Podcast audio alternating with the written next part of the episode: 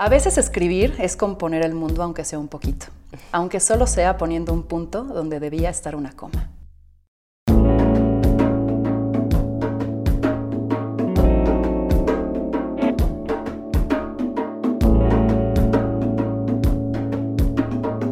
Esto es Más cabrona que bonita.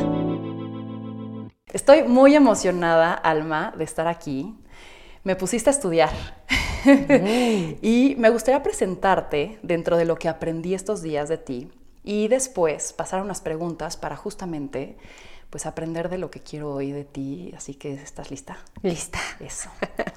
¿Quién es Almadelia Murillo?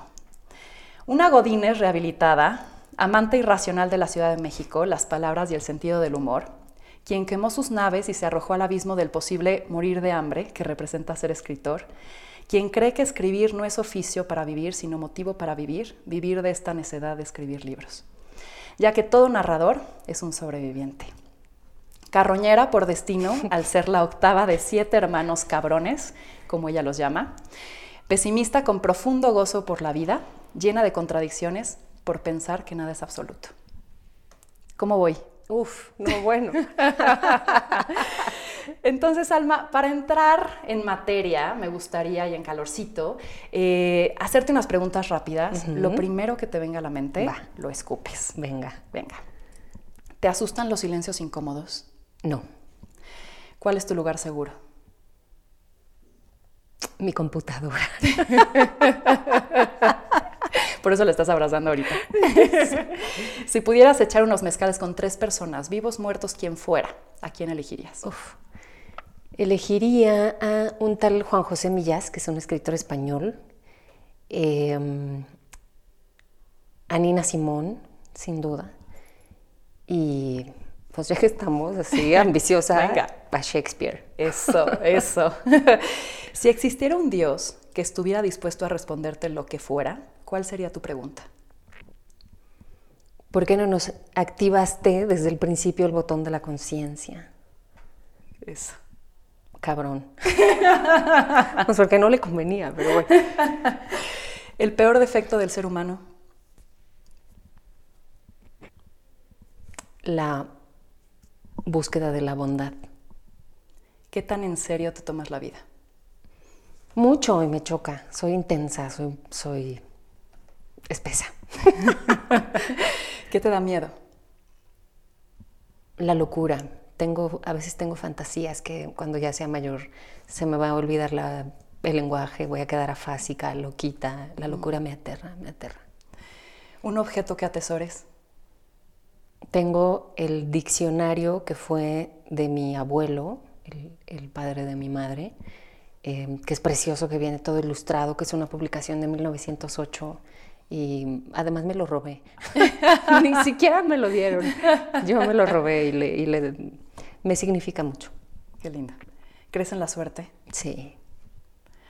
Ahora vamos a hablar un poco de tu historia en desorden. Eh, citaste en algún momento a Kafka, que decía, un escritor que no escribe es un monstruo bordeando la, locura. Eh, tu honestidad de ser lo que quieres ser te hizo escritora. Cuéntame el inicio de esta historia. Uf, pues mira, yo creo que desde chiquitita, yo aprendí a leer muy chiquita, ni siquiera había cumplido los cinco años, no había ido al kinder, eh, pero ya las letras y las palabras me gustaban, ¿no? Y yo creo que los seres humanos somos capaces desde esa edad si modificáramos nuestro modelo educativo nos daríamos cuenta de que incluso hay quienes pueden aprender a hablar sin que nadie les enseñe y escribir sin que nadie les enseñe. Y entonces las palabras me, significaron desde niña. Y luego tuve una abuela muy cabrona, muy cabrona, Doña Paz, em, que era una gran narradora. Entonces esa te contaba desde los jinetes del apocalipsis de la Biblia, la sinvergüenza en la noche, hasta y siempre tuve como esta, este gozo por contar historias, ¿no? Pero luego pues ya me hice Godines. Em, fui una buena y exitosa Godines, creo. Pero el pendiente siempre estaba ahí, ¿no? Yo sabía que quería escribir. Y no sé, pues un día tomé un taller con Oscar de la Borbolla en El Péndulo, que es el, el, de hecho viene un homenaje para él en Bellas Artes este domingo.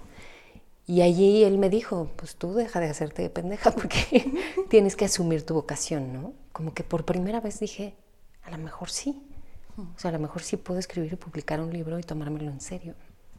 Y ahí fue que dijiste, renuncio, quemo Ah, mis ahí, naves. ahí empecé a acariciar la idea. ¿Habías escrito algo para ese entonces? No, bueno, yo tenía escritas cosas, ¿no? Claro, hacía En tus redes, en blog y todo esto. Mm, ujú. Pero no, no tenía nada. Eh, un día abrí un blog que se llamaba Tercas Letras y publiqué ahí unos cuentitos y me leyó quien entonces dirigía una revista del Universal que se llamaba Día 7. La publicaban los domingos y tenía una sección que se llamaba Hasta atrás y entonces ahí publicaban textitos y me dijo, leí tu blog y te quiero publicar y yo así, "Ah, ¿a mí? ¿Yo? ¿Me hablas a mí? Alejandro Páez Varela se llama, lo quiero mucho y bueno, pues ya él me invitó como que todo empezó a decir esto que se llama sincronía, ¿no? El mensaje que te llega por un lado y por el otro al mismo tiempo. Y entonces ahí dije, ok, me tengo que dedicar a, a esto, ¿no? De ahí siguió una columna en Sin embargo, Postmodernos y Jodidos. y, y de ahí un día me llamaron de una editorial para decirme que si no tenía una novela. O sea, tu primera novela te la pidieron antes la editorial. No es que tú ya la estuvieras y- esa- escrita y la fuiste a promover, no. Te me, la pidieron. me la pidieron. Yo no lo podía creer, ¿no? Ahí todavía era Godínez. Y entonces firmé un contrato con Planeta. Y tenía que entregar una novela y tenía que vender 250 millones de pesos. Trabajaba en la industria de la moda, eh, en e-commerce. Entonces, ya sabes, los KPIs y yo me quería morir. no, no me quería morir. Y el tiempo pasaba y no tenía pero ni el título de la novela. Me hablaba el editor como pasión, muy bien, está quedando increíble". mentirosa, no tenía nada. Y me dio una crisis de ansiedad fea, fea, pues esto cuando un escritor que no escribe, sí es un monstruo bordeando la locura, ¿no? Yo tengo un trastorno de ansiedad muy controlado, pero, pero en ese momento se me disparó, así horrible, de ansiolítico y... Y me acuerdo que mi terapeuta me dijo, pues tu ansiolítico sería que te pongas a escribir. A hacer lo que quieres hacer. Y ahí ya, pues me agarré mis gónadas, mis ovarios, y fui con mis jefes de la empresa en la que trabajaba y renuncié. Así, claro, liquidé la hipoteca. Claro, O no sea, tenías no deudas. No fui tan bruta, ¿no? Sí. Pero así fue. De acuerdo. ¿Eso hace cuánto? No hace mucho, 2014. De acuerdo. Ahora, ¿te has sumergido de más en tus novelas? Eh, no sé, has deseado la vida de alguno de tus personajes, odiado, reflejado, te has enamorado, encariñado. ¿Cuál es tu, tu relación con tus novelas? Es que es inevitable. Esa primera novela que se llama Las noches habitadas, la historia de estas cuatro mujeres insomnes, una de ellas, que es Magdalena, eh, era un poco esa ejecutiva a la que yo renuncié, ¿no? Ya sabes, que lo que sigue es romper el techo de cristal así, ¿no? Exitosa, autosuficiente, eh, la mejor en todo y por dentro, porque es una tiranía, es una tiranía, o sea, que las mujeres tengamos que ser buenas, bonitas, vientre plano, puntas hidratadas, Sí, esta perfección. raíces secas, o sea, no, nadie puede, nadie puede. Como yo digo, o sea, ser, ser la mamá de Bambi y Rambo y Barbie al mismo, Barbie ejecutiva al mismo tiempo. Entonces, ese personaje fue muy importante para mí, como que cuando me di cuenta, pues ya era yo, ¿no? Tratando de liberarme. Y la otra, que es Carlota, una gordita de 16, em, virgen, Sí, que quiere coger que a todo muere lo que por da. coger, pero pues nadie la pela. Y esa Carlota la extraño todavía, Qué buena. porque ella era súper irreverente y se pitorreaba de todo. Sí terminan. Siendo parte de tu vida. Y además, yo, yo para escribir, no me lo preguntaste, pero te cuento. Pues medio me hago un mapa, ¿no? Hago Ok. puntos.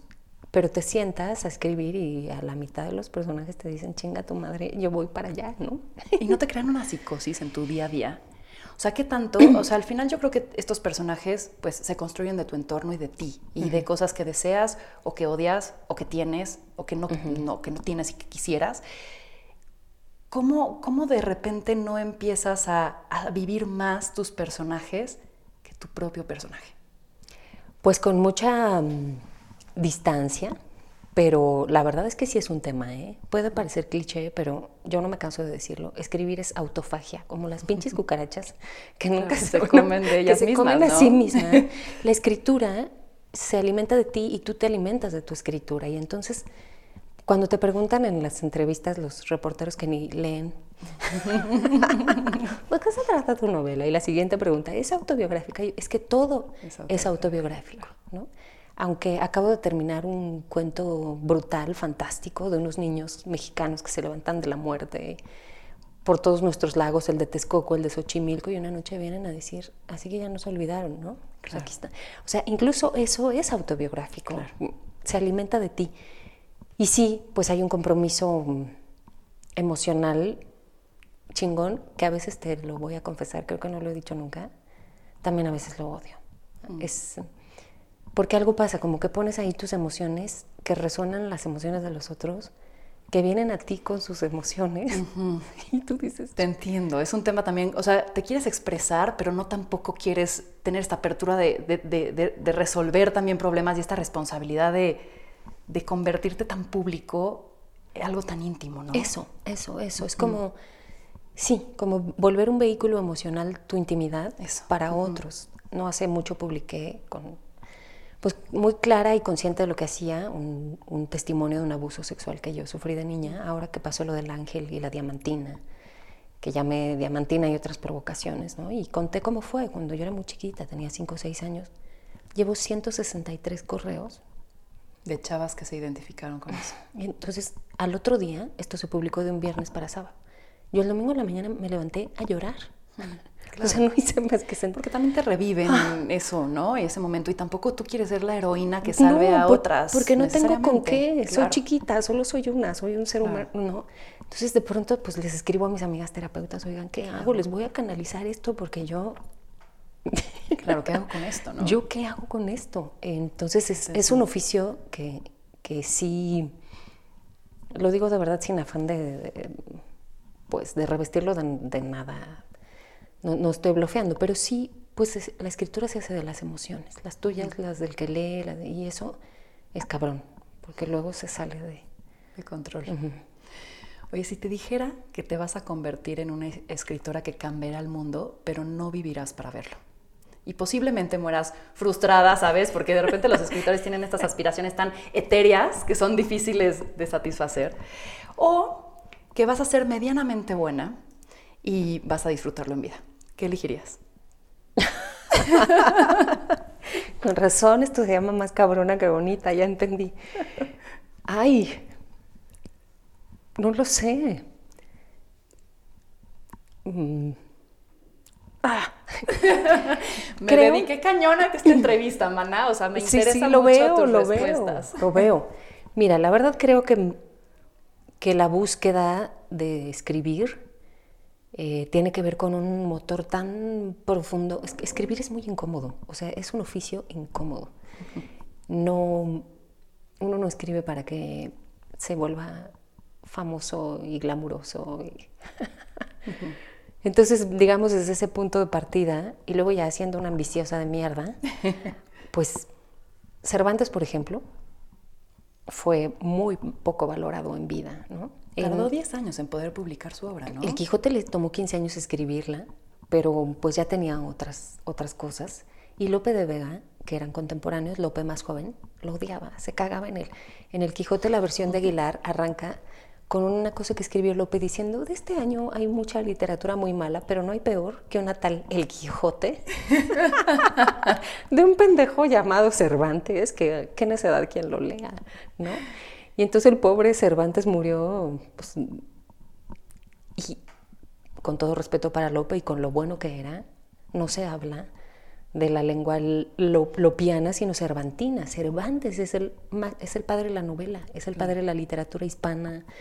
Eh, ojalá le hubiera tocado un poquito ¿no? Porque las pasó cabronas, estaba súper endeudado, por eso se reclutó para la guerra, por eso le perdió una mano, no, pobre, no tenía dientes. Cervantes o Lope de Cervantes, Cervantes, ya, sí. Lo dije. Grandeza, promedio, grandeza. Grandeza, aunque no vea ni madre. Ahí está la posteridad. A ver, me pareces idealista, inconforme. ¿Cómo crees que aportan tus libros al mundo del que te quejas no existe y que aspiras crear? Pues la verdad es que no, lo pienso y no es un objetivo mientras escribes. Em, yo mientras escribo quiero contar una historia y no me importa si va a ser chica, grande, si tiene o no em, tintes de políticamente correcta o incorrecta o mm, intento, justo hoy lo platicaba con un amigo, le decía que la escritura es, se traicionaría a sí misma si te pones a escribir pensando que es para una causa social si quieres hacer literatura, si eres activista, ensayista, periodista. Mm, pero si quieres escribir ficción, literatura, yo creo que su esencia es justamente no meterla dentro de ningún propósito, porque entonces mutilas todas sus posibilidades, ¿no? Mm. Porque tú analizas la obra que sea desde un punto de vista de la moral temporal, como ahora, y ninguna pasa, ¿eh? O sea, mm. yo entre broma y no, pero cada, cada rato digo, tiemblo por el Quijote, un día lo van a prohibir. porque, porque Sancho es un gordo y se le llama gordo. Y eso no es incluyente, ¿no? Claro, eso es bullying. Eso es bullying, exacto. Y yo name it. O sea, hay un montón de, de, obra, de literatura, Lolita, ¿no? El caso de Lolita, que yo insisto, desde luego veo la causa de género, no solo la veo, la he experimentado, estoy rodeada de mujeres que lo hemos tenido el doble de cabrón que los hombres y no es que más. Aún así, creo que la literatura no debería jamás ser sometida a estos juicios, ¿no? Entonces, pues cuando yo escribo intento no. Intento pensar en la historia, en lo que quiero contar, en como vaciarme de, posturas. Pero es lindo también enterarte que resuena. Ahorita hablaremos del, del claro, resonar. No, claro, y además escribes para que otros lean. Sí, claro. no, pues qué. Oye, ¿qué te ha hecho distinta de aquellos escritores que no logran publicar? O de aquellas personas, no necesariamente escritores, que creen seguir su pasión pero no logran sobrevivir de eso. La terquedad. Soy muy pinche terca. Hace poco, perdón que lo, que lo traiga a la mesa, pero como acaba de pasar lo traigo muy fresco. Entrevisté a Luis Gerardo Méndez para hacerle un perfil para una revista que pues ha hecho una cosa... La verdad es que su carrera ha ido dando un salto cuántico, sí. En seis años, lo que muchos actores no hacen en toda una vida, ¿no? Y me contó un chismazo, que es para su última película, lo asesoró el mismísimo asesor de Leonardo DiCaprio, por ejemplo, se llama eh, Larry Moss, que es una institución en Hollywood, ¿no? Y le dijo esto, ¿tú sabes cuáles son las dos como características de las personas que logran las cosas que quieren? Y Luis Gerardo dijo, no. Y Larry Moss contestó, hay dos que yo he encontrado siempre. Uno, trabajan más que los demás. Mañana, tarde, noche, sábado, domingo. Claro y dos, están enojados. Y ese... Mm, ese sentimiento, esa emoción les da... Pues esa ira empuja, ¿no? O sea, puede tener... Puede convertirse en algo que te joda la vida, pero también es un motor, ¿no? Y los de trabajan más que los demás, pues, o sea, yo a veces digo, me, o sea, me va a dar Porque la verdad es que escribo todos los días de mi vida y de un tiempo para acá me levanto a las 4 o 5 de la mañana, que es cuando nadie me va a llamar, me va a molestar, no va a sonar el teléfono. Y en una semana escribo cuatro textos para diferentes cosas, motivos, o sea... Y decías, estoy cansada, pero no frustrada. Exacto. Porque estás haciendo lo que quieres hacer. Eso. Hay un agotamiento, pero a la vez una realización, es muy loco, ¿no? Y no, siento frustración. Y eso, hay que chingarle. La, yo veo muchos que intentan ser escritores y se van con la idea de que se escribe ya en la noche cuando te sientas a beber. No es cierto. Claro, claro. no es cierto. Es una, esto es una talacha de mucha disciplina, mucha perseverancia, mi musa se llama, la más chingona y maravillosa que conozco, que viene con su varita mágica y me hace escribir, se llama fecha de entrega. Entonces, claro. pues es así, ¿no? Creo que es así. Como si quisiera ser el mejor panadero, pues te levantas y le chingas y amasas, y, ¿no? Justo, nada viene gratis. ¿Qué precio has tenido que pagar por estar aquí?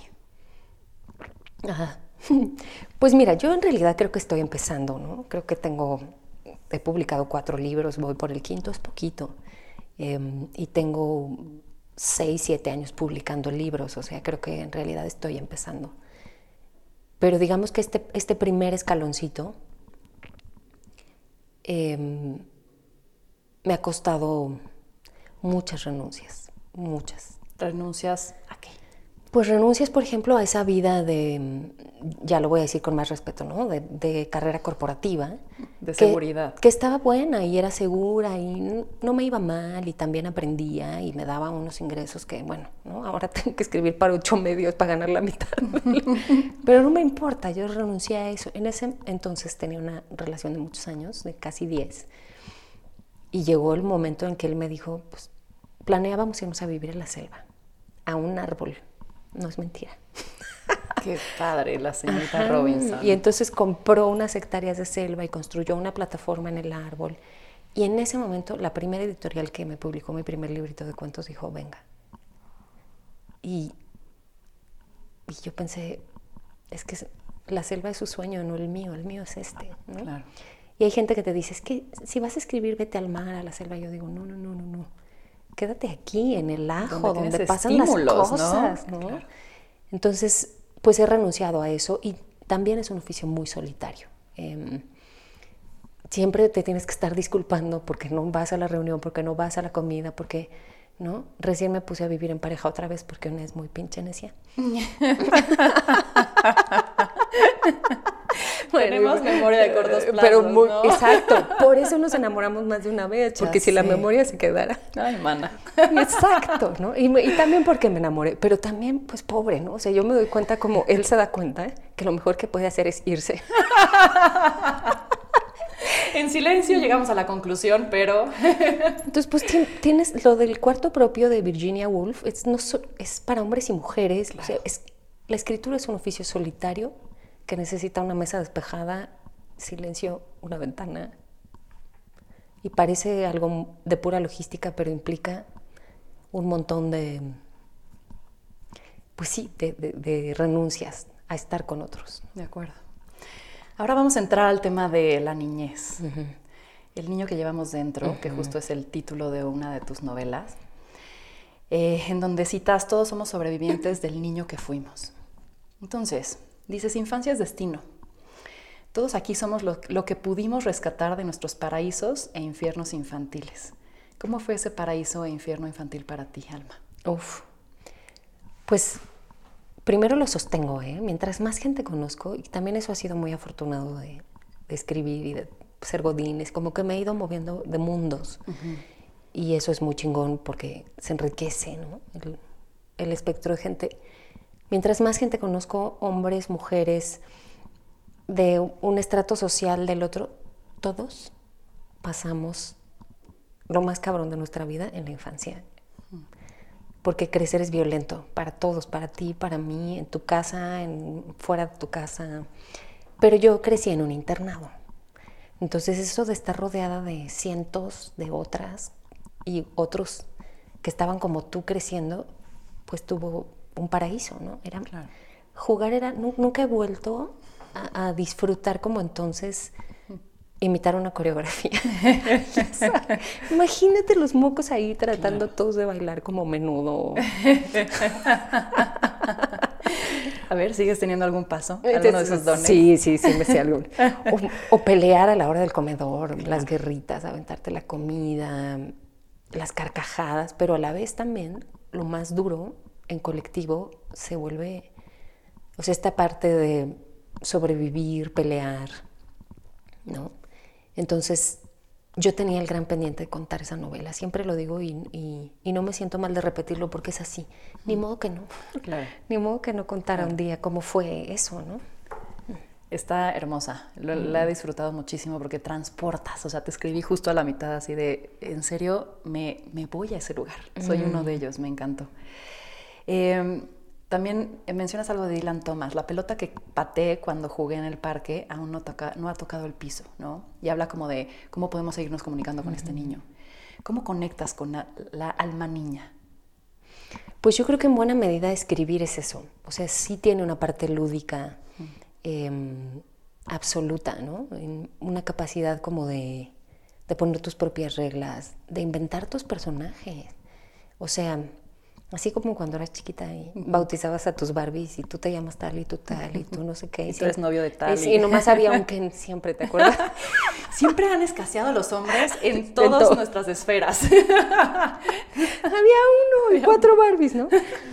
Y, pero escribir es un poco, ahora que escribí, los cuentos, escribir cuentos es de lo más gozoso que hay en el mundo, porque es un disparo, ¿no? O sea, es contar una historia con trama, con poca, digamos, poco discurso interior, ¿no? Ahí lo que pesa es más el argumento. Claro. Entonces, pues estas cosas que acabo de escribir, de la repartidora de Uber que se vuelve asesina serial, o, los niños que se levantan en los lagos a decir por qué nos abandonaron y no O sea, hay una, sí, una cosa infantil, ¿no? Una cosa lúdica, mágica. De que todo puede ser posible, ¿no? Ah, y luego en mi día a día yo me río mucho, o sea, pero mucho de verdad, a veces yo solita. tengo mis carcajadas así de cosas, me río de mí em, y tengo una familia grande y también creo que eso alimenta una parte de la alegría. O sea, estos siete hermanos y yo ahora que nos vemos que somos ya unos rucos, em, que todo nos duele, jugamos con cachorros. O sea, nuestras reuniones siempre terminan bailando, las de menudo, imagínate. O sea, desde el de 55 hasta mí, haciendo las coreografías, tirándonos el piso cosquillas, guerritas, eso, y eso creo que se lo debo a mi madre, que a mm. pesar de todo no perdió la alegría, ¿no? Nunca. Mm, qué lindo. Eres sumamente honesta, frontal, deliberadamente sincera. Lo que noto. Eh, te muestras con seguridad. ¿Qué te ha forjado para ser esta talentosa, aguerrida, determinada mujer que tengo enfrente? Primero, gracias. eh, pues a veces pienso otra vez, ya que hablé de mi familia, ¿no? Que hay como... Alguna vez les dediqué uno de mis libros que decía, son una dinastía de guerreros, ¿no? Y sí lo son, de verdad. Ellos son mi avanzada, pues imagínate. Em, desde mi abuela, mi madre, que fue así su bato. Ahora la veo de adulta, o sea, de chavita estaba enojada con ella, ¿no? Y la odiaba. Y cuando me regañaba me encerraba en el baño y decía, pinche vieja, pinche vieja. Y luego salía y le decía, mamá, perdóname por todo lo que te dije en el baño. Nunca me preguntó qué me dije. Si me decía, sí, sí, te perdono. Pero creo que lo vi, ¿no? O sea, vengo de una circunstancia de sobrevivientes y, que lo, lo, que me parece más admirable no solo sobrevivir, sino sobrevivir con gozo, ¿sabes? No haber perdido la alegría. Cuando yo iba a renunciar a, a este trabajo de ejecutiva, todo el mundo me decía, no mames, piénsalo, ¿sabes cuántos matarían por un trabajo así? Y cuando le conté a mi mamá, con la historia que tiene, ¿no? yo crecí en un entorno, soy de los pocos mexicanos que nos movemos de, digamos, de segmento socioeconómico, pero yo crecí con muchas carencias. Mi mamá mantenía sola ocho chamacos. y me acuerdo en ese momento cómo valoré que esa mujer que me pudo decir, no, piénsalo. Vete por la fácil. Vete por, no, la fácil, entre comillas, ¿no? Claro, ella con su experiencia de haber sufrido tanto. Y entonces me dijo, ¿qué es lo que tú quieres hacer? Y yo le dije, es que yo quiero escribir, esa es mi pasión. Y me dijo, entonces no lo dudes, ¿sabes? Mm. O sea, esa. Mm, incluso poder ver como sobreviviente también las posibilidades, ¿no? Claro. Pues creo que lo he mamado de, de ellos se me cae la baba por mi mamá, por mis hermanos. Qué lindo. sí. Eh, en tu libro mencionas sobre los personajes que son niños que tuvieron que tomar decisiones de adultos. ¿Cuáles fueron para ti esas decisiones de tu vida? Uf. Pues mira, de niña, por ejemplo, en ese mismo internado, yo entré allí con siete años. Muy pronto me di cuenta que cuando mi mamá nos llevaba, a mi hermana y a mí, con ella estudié en el internado donde, donde narro la novela, estudié con una de mis hermanas que me lleva dos años y medio. Em,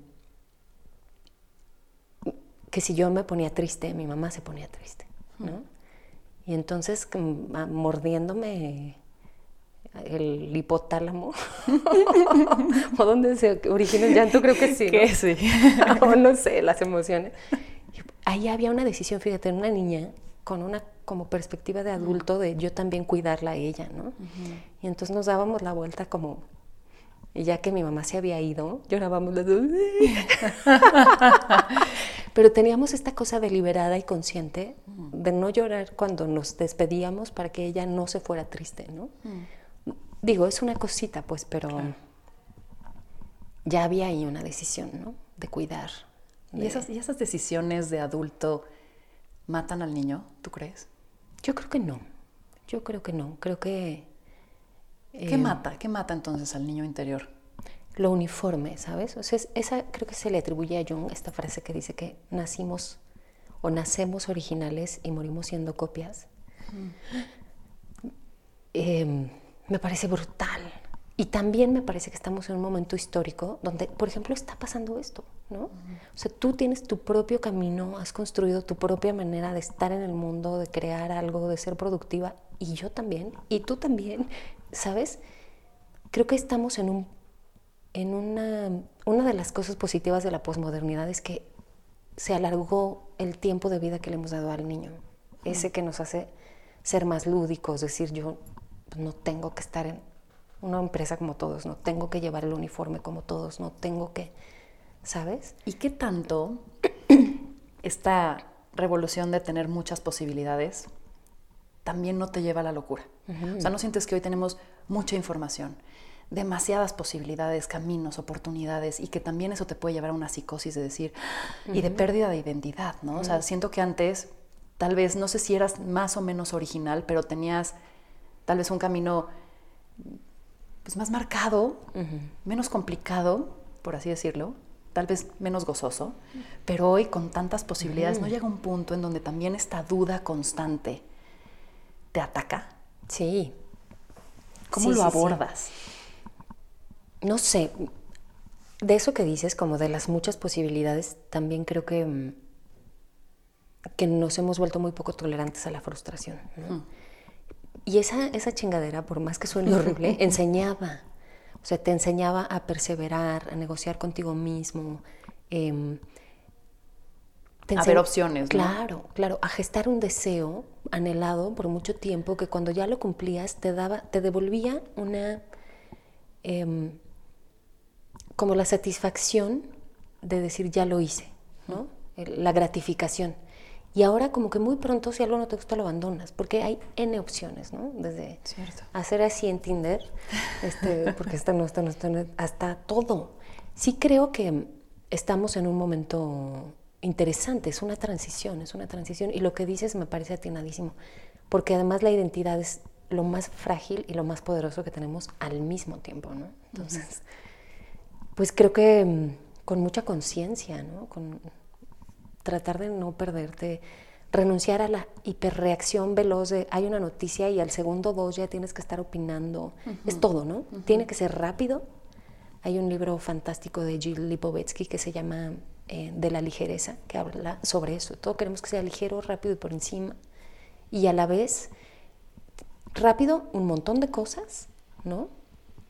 Y que te satisfagan en chinga. Pues. Sí, estamos sobreestimulados. Sí, así, tal cual. Hay un sobreestímulo de cosas, ¿no? Creo que hay que... ¿Y tú le bajas a la velocidad? ¿Cómo es, cómo es el antídoto de esto? Me cuesta, la verdad me cuesta. Em, justo me acabo de leer ese librito que se llama La Sociedad del Cansancio, Ok. que es una cosita así. Me hacía el corazón cuando llegué al último capítulo que dice La Sociedad del Burnout. Y justo dice, poco a poco ha ido cambiando nuestra, mm, nuestro paradigma, ¿no? Entonces somos tan positivos, tan entusiastas, que no paramos nunca. Porque siempre creemos que podemos más, ¿no? Como la locura de Wall Street, o sea que el número. Pero eso se ha permeado a los ciudadanos de a pie. Entonces no paramos, no paramos, no paramos, no. Justo la semana pasada sí tuve una crisis un día que dije, tengo que aprender a decir que no. Sí. Y me parece que si me preguntaras, es una de las principales lecciones que yo no he superado. No sé decir que no. Digo que sí, que sí. Cuando me veo ya estoy sepultada abajo. de- Claro. Y tampoco nos damos el espacio de darnos el tiempo y decir, ¿qué has construido? Claro. Disfrútalo, velo, vívelo. Como que todo el tiempo estamos pensando en que no es suficiente.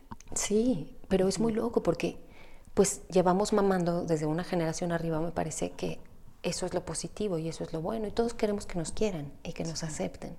Y si para que te quieran y te acepten tienes que lograr, pues no, no bajas la guardia nunca, ¿no? Pero sí es agotador, agotador. Es cierto. Oye, hablando un poco también de, México, de nuestro México que nos necesita tanto a todos nosotros.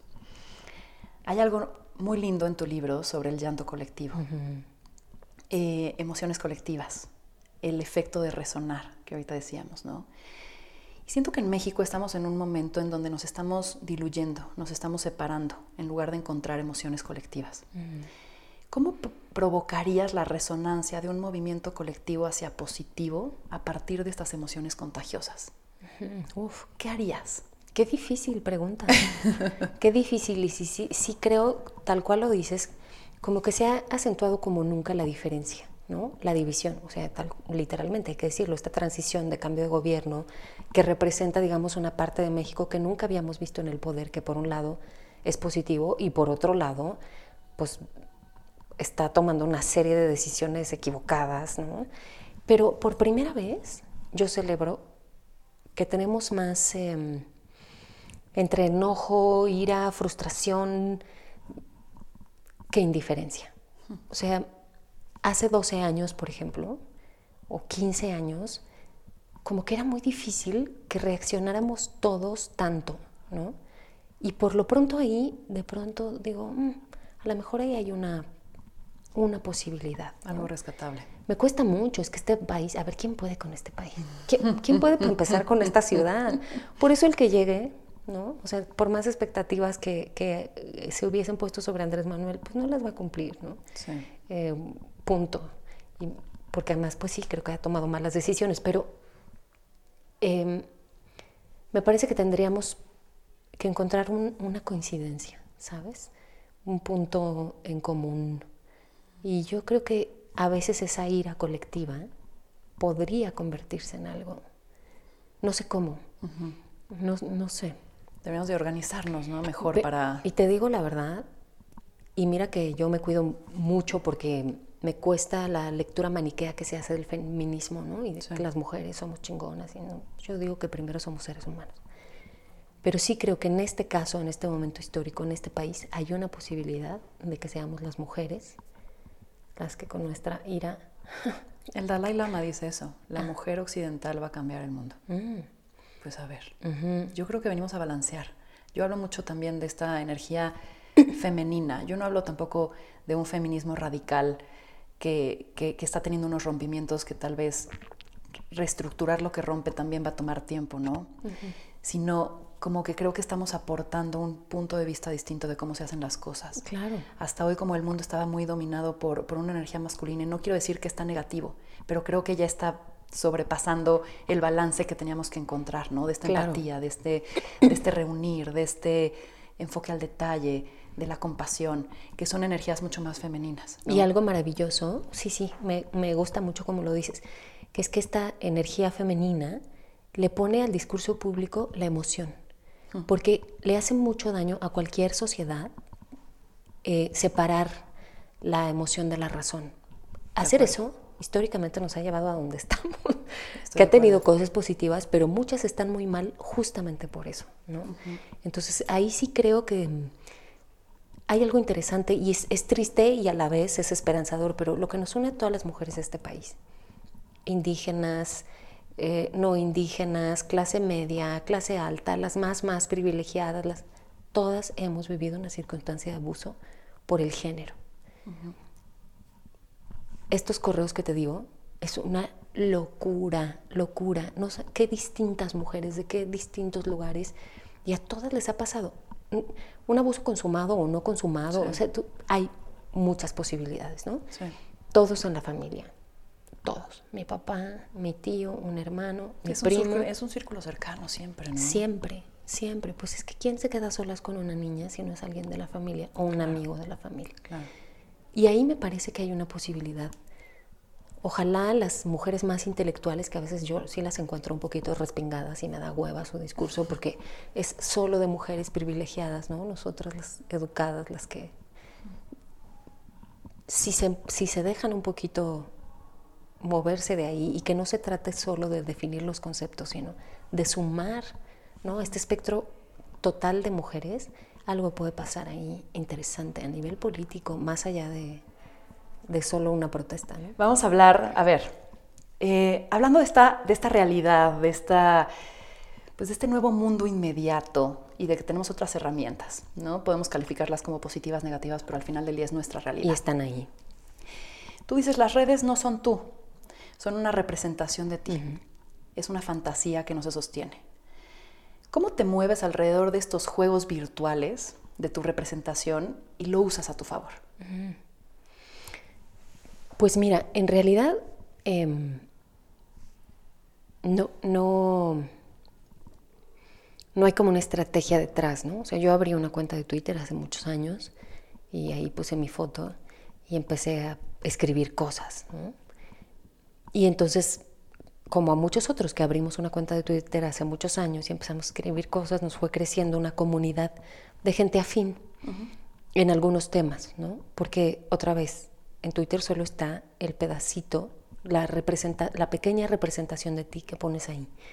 Eh, me he ido dando cuenta con el tiempo de dos cosas. A mí me hace mucho bien tener muy claro que Twitter no es la vida, ¿no? Instagram tampoco, Facebook tampoco y de todas las, ninguna, y las que vengan. Esa no es la vida, porque, porque si, si te vas con la, con la fantasía, es una entelequia. O sea, tú estás tuiteando o subiendo algo a tu Instagram o transmitiendo un video y te dices, estoy conectada con miles de personas. No es cierto, estás sola. Esos otros miles no están ahí contigo. Pasó algo fundamental para esto que yo más lo terminé de asentar. ¿Te acuerdas cuando esta chica Andrea Nobel, Novelo, em, una reportera americana que vivía en México, iba caminando mm, por la, condesa, lo de la falda, y un tipo le jaló los calzones, literal, ¿no?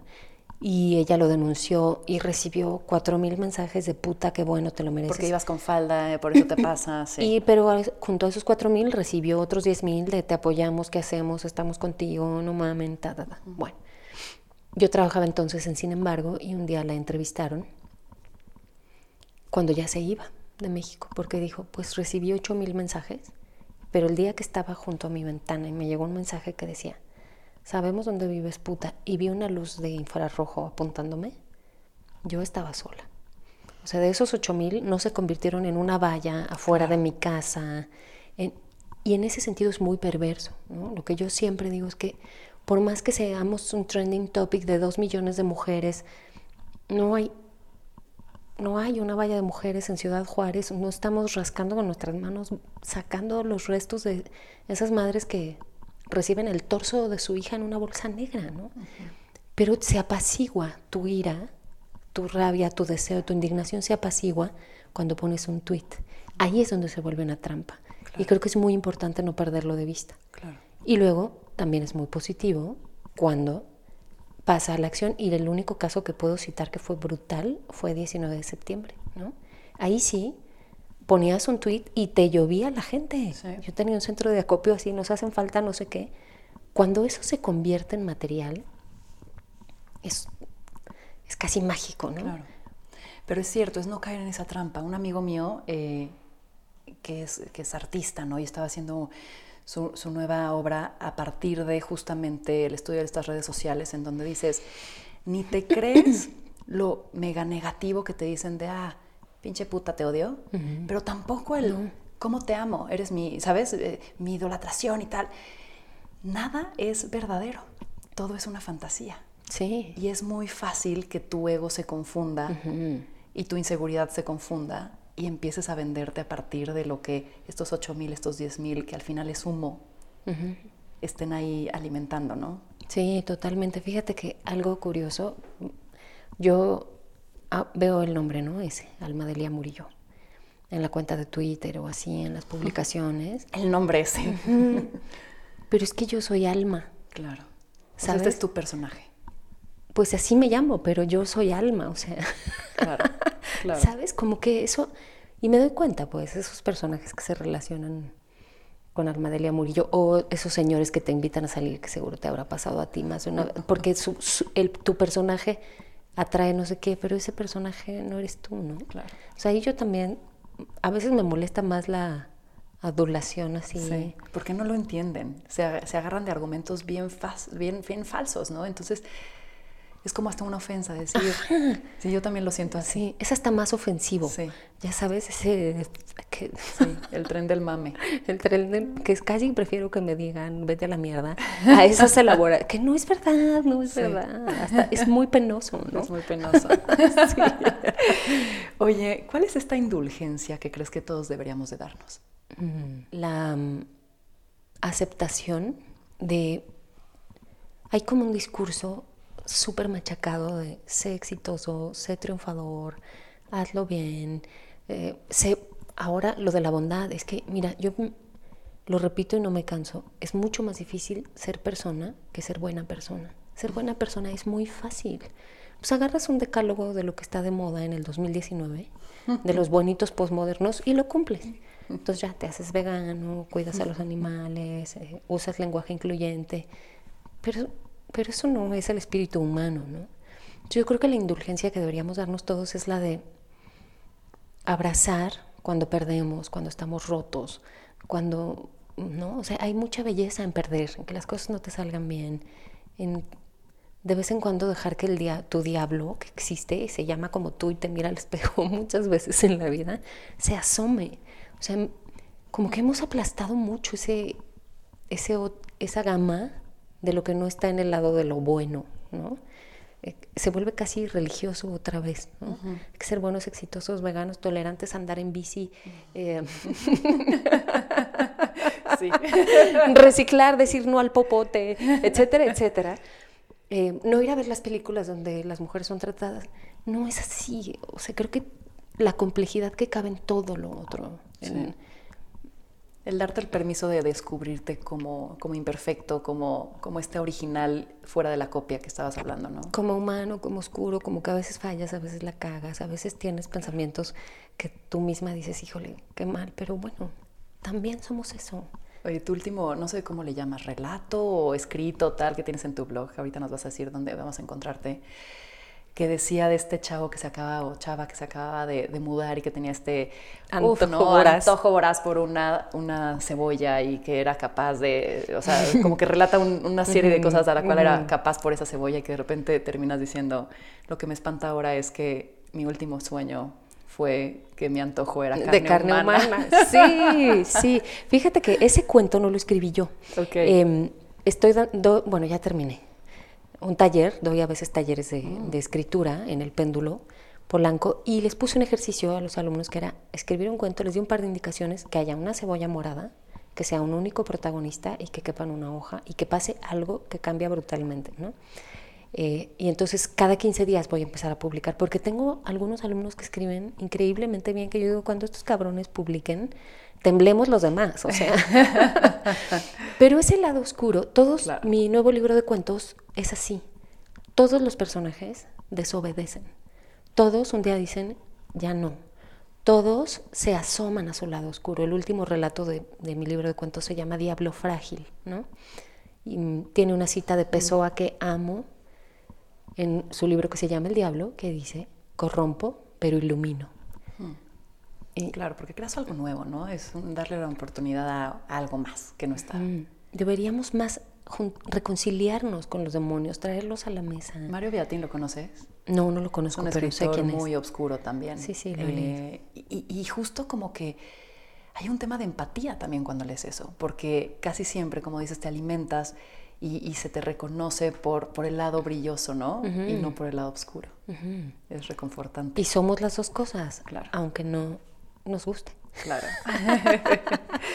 Oye, también hablas del amor filial, como tantas otras de nuestras emociones también es un aprendizaje, una elección. ¿Has elegido no sentir? no. O sea, eres una intensa, pasional, sincera con lo que estás eh, eh, ahorita viviendo. Sí, quiero, sí quiero. Pero entonces eliges sentir, pero es posible elegir no sentir. También, claro que es posible, claro que es posible. Em, yo creo que tengo como sobreentrenada esta capacidad de, conectarme con los demás, de resonar con los demás, de, pues porque crecí en colectivo, porque tengo siete hermanos, porque escribo, porque como que todo lo que hago mm, tiene siempre las emociones ahí, ¿no? Y justo ayer que fui a terapia, llevo muchos años, hice muchos años de psicoanálisis y ahora se llama terapia narrativa, que también te diría es otra de las grandes cosas que me ha salvado la vida. ¿eh? Mm. Le decía, ¿cómo le hago? O sea, quiero aprender a dosificar eso, necesito administrarlo, porque no puede ser que amanezca noqueada. Eh, un día sí y otro también. Exacto. porque escribí, porque no escribí, porque la emoción, porque, ¿no? Eh, y bueno, pues en, eso estoy ahora, trabajando eso. De acuerdo. Me gustaría saber qué planes siguen. Estabas escribiendo el guion de una serie interesante, no sé si eso ya terminó, sobre Antonia, o Antonieta Rivas Mercado, que hablábamos, ¿no? Que pues fue este personaje icónico de la historia de México, ¿no? Eh, hija de Antonio Rivas Mercado, que es arquitecto del eh, porfiriano, ¿no? El de la este, columna del ángel, precisamente. El del ángel ahorita que está tan Al que Antonieta hubiera ido a rayar, sin dudarlo. Por supuesto, hubiera tirado el ángel. sí. Eh, estás en eso, acabas de decir que estás por sacar este libro de cuentos. Cuéntanos un poco cuáles son tus planes actuales y futuros. Bueno, acabo de terminar el, libro de cuentos que me costó, porque tuve que encontrar tiempo debajo de las piedras. Em, y mm, la verdad es que lo escribí para poderme sentar a escribir una novela nueva, que se llama Usted no existe, y es una novela de venganza de un pobre tipo, Don Primi, se llama Primitivo, pero le decimos Don Primi. Los cuates. Los cuates. Pues que un día se da cuenta que no existe en el RENAPO esa cosa que se llama Registro Nacional de la Población. No está, ¿no? El funcionario público le dice, no, pues es que mire, más que nada es como que usted no existiera. Si no lo tenemos aquí en nuestro...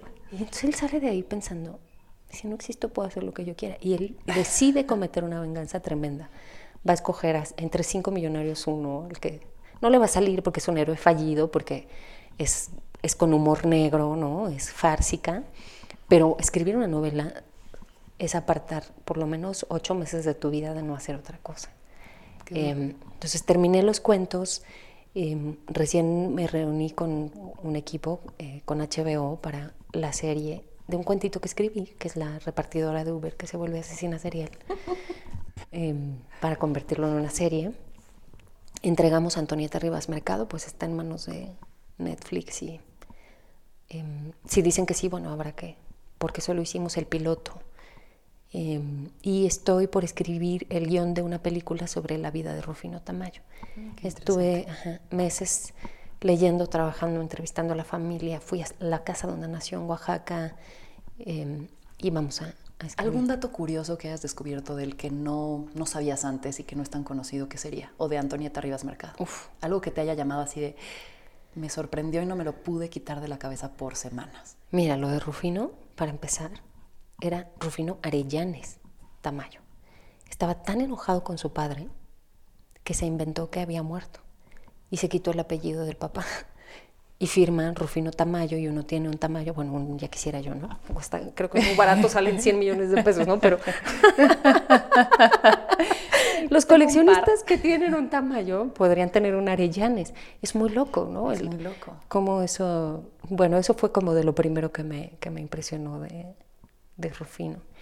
Y mm, también esta anécdota que él mismo cuenta que se, se fue a Nueva York tan pobre, así no tenía nada, y compraba siete manzanas para comer una cada día de la semana, pero él iba a ser pintor, ¿sabes? ¿Por cuánto tiempo estuvo así?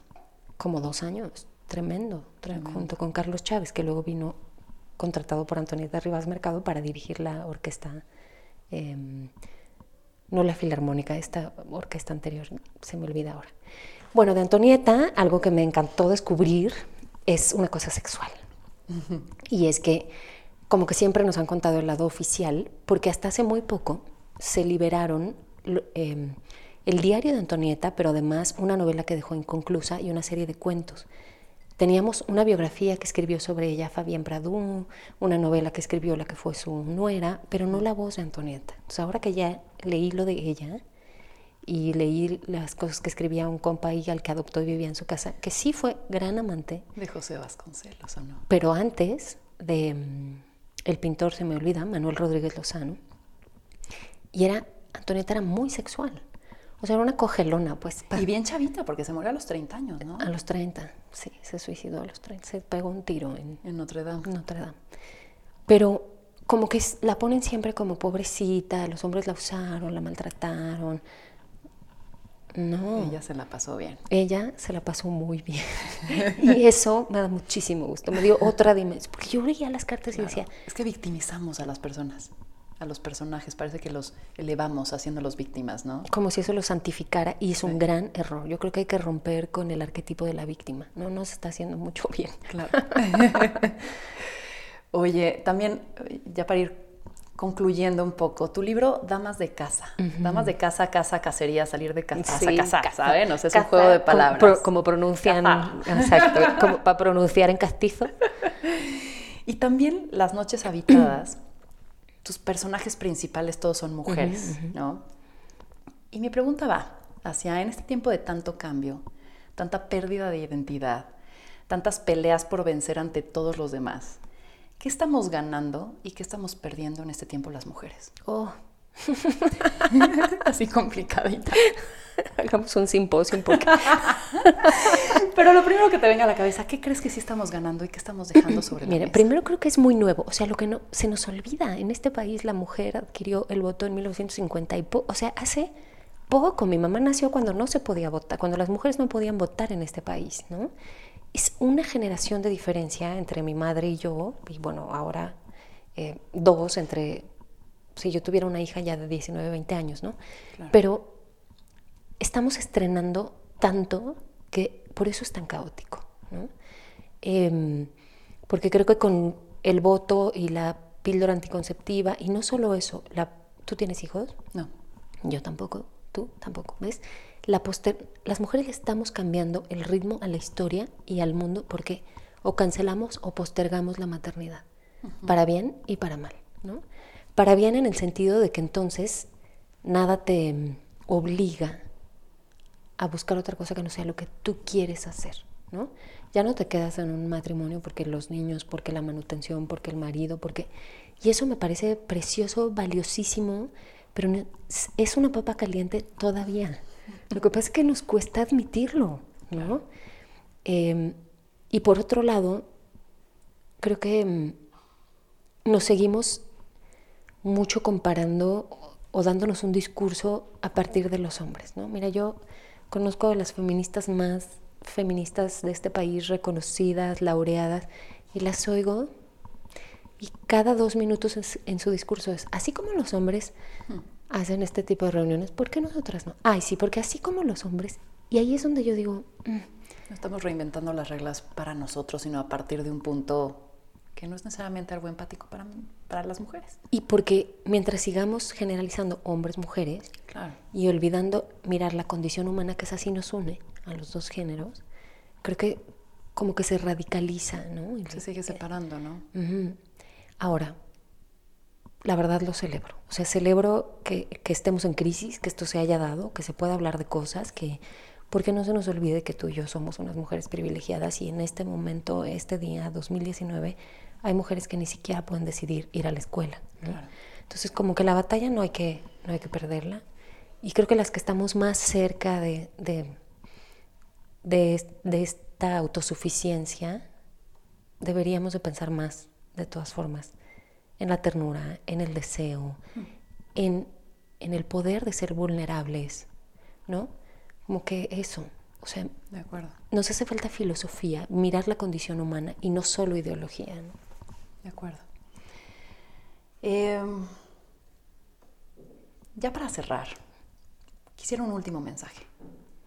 ¿Qué quisieras decirle a las personas que nos están escuchando? Para ti, ¿qué es importante tal vez transmitir, comunicar? Algo que te haga vibrar y que cree resonancia, de esta resonancia que hemos hablado. ¿Qué podría generarles a ellos un llanto colectivo? ¿Qué quisieras decirnos? Ah,